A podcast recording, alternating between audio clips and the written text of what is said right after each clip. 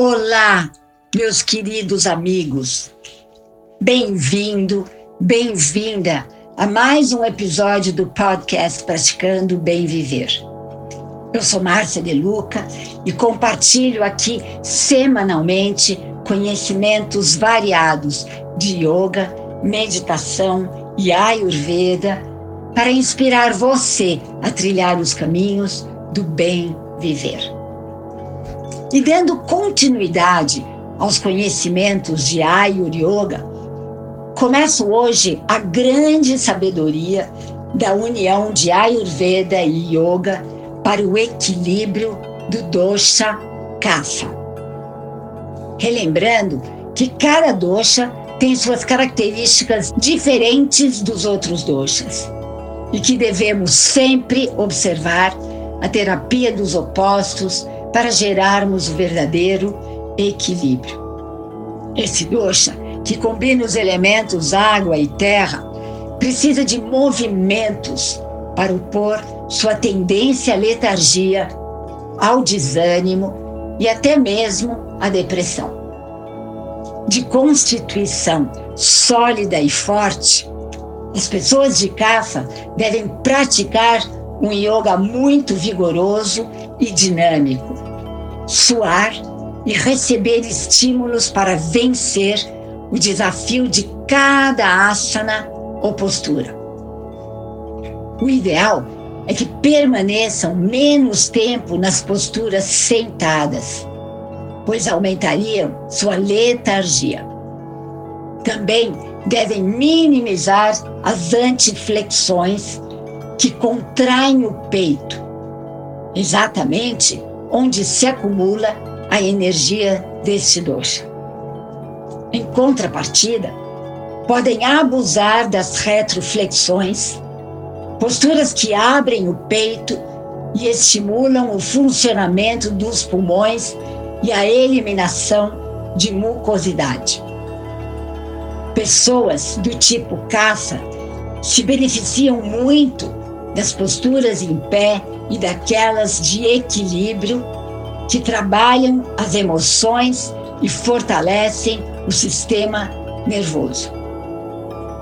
Power Yoga e Ashtanga Vinyasa Yoga são modalidades de ritmo rápido que energizam e dinamizam e, consequentemente, são recomendadas para esse dosha caracterizado pela lentidão.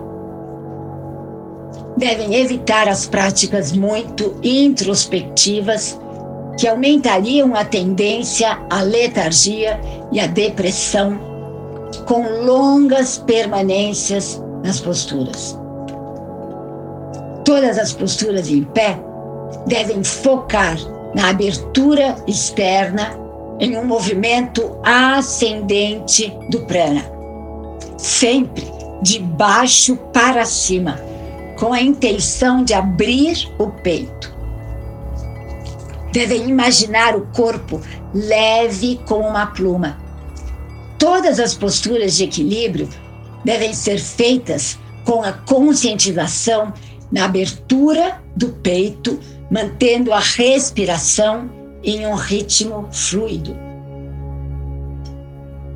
elevar os braços nas posturas, como que trazendo a energia para cima, para a abertura do externo, é extremamente benéfico para quem é cafa.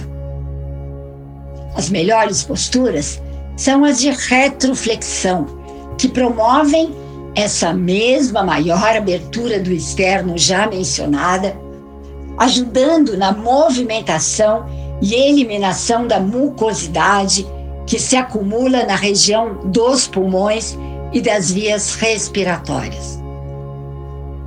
Torções e lateroflexões também são posturas boas para a cafa, mas sempre com o alongamento da coluna, foco e atenção no já mencionado também movimento ascendente do prana, na abertura do externo e do peito.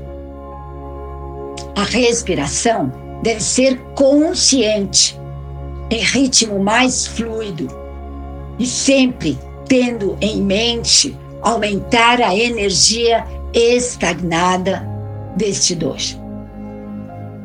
A sequência do Surya Namaskar é uma prática excelente para dinamizar os kapha e deve ser feita em um ritmo fluido e mais rápido do que os Vata e Pitta.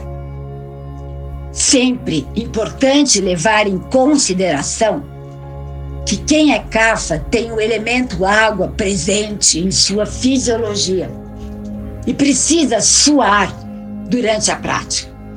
Eliminar uma quantidade dela, porque o excesso gera desequilíbrio. Os Kapha devem fazer de conta, entre aspas, que o corpo é leve como uma pluma. Da mesma maneira que os Vata, que são leves e frágeis, formados pelos elementos espaço e ar, devem sentir o corpo bem arregado no chão e procurar olhar o corpo com olhos brutos, entre aspas. A cada dia que passa, me encanto mais e mais com a sabedoria de Ayurveda, com o conhecimento da vida, que é a tradução exata da palavra. Ao respeitarmos esse conhecimento e essa sabedoria das simples verdades da vida, receberemos como bônus o segredo da longevidade. Podemos sim gerar nossa própria saúde através de escolhas certas para nossas práticas de yoga, escolhas de pranayamas, alimentação correta e muito mais. Convido, portanto, a todos vocês para aprofundarem seus conhecimentos nessa ciência milenar da autocura. Seu corpo, sua mente agradecem e você receberá de brinde uma saúde perfeita, muita alegria e dinamismo para uma vida plena e feliz. E aqui meus caros amigos, me despeço com a já conhecida saudação indiana: o ser que habita em mim. Reverencie o ser que habita em você.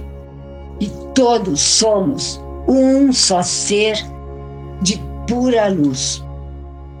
Namaskar.